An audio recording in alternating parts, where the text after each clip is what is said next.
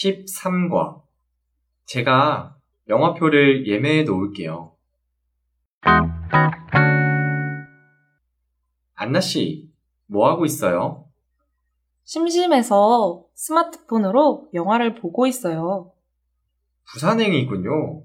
조금 오래된 영화인데요. 네. 이 영화는 한국 영화 중에서 제가 제일 좋아하는 영화예요. 지금까지 다섯 번 봤어요. 와, 다섯 번이나요? 그럼 내용을 다 외우겠네요. 하하, 그 정도는 아닌데요.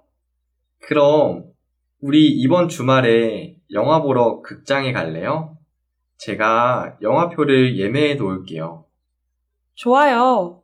한국에서 극장에 가는 것은 처음이에요. 기대하고 있을게요.